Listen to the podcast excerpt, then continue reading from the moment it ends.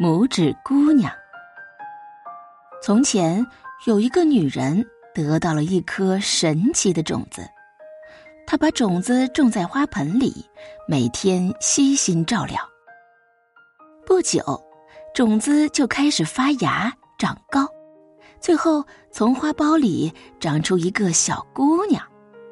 她还没有拇指的一半长，因此大家就叫她拇指姑娘。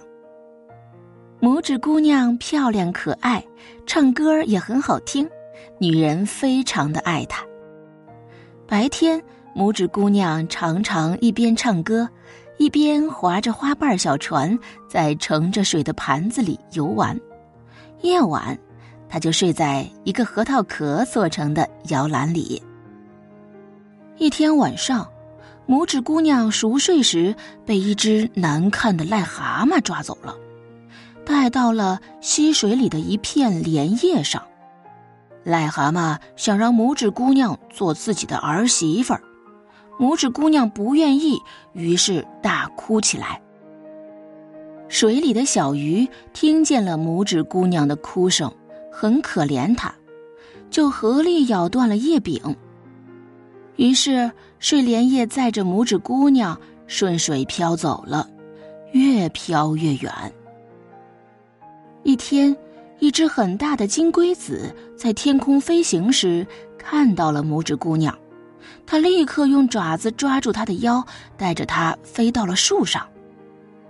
树林里的金龟子们听说了这件事，都过来拜访。他们打量着拇指姑娘，说：“咦，她只有两条腿，真难看。嗯，她连触须都没有，她完全像一个人呢，可真丑。”那个抓来拇指姑娘的金龟子觉得他们说的有道理，就把拇指姑娘放在一朵雏菊上面飞走了。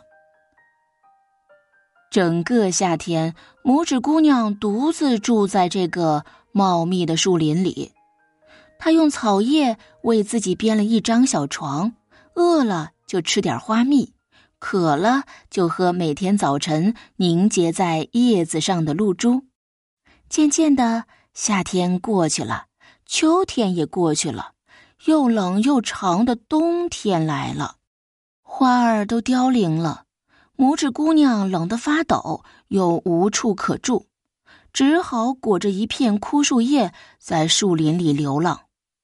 最后，好心肠的田鼠收留了她，于是拇指姑娘住了下来。每天帮田鼠收拾屋子，还讲故事给田鼠听。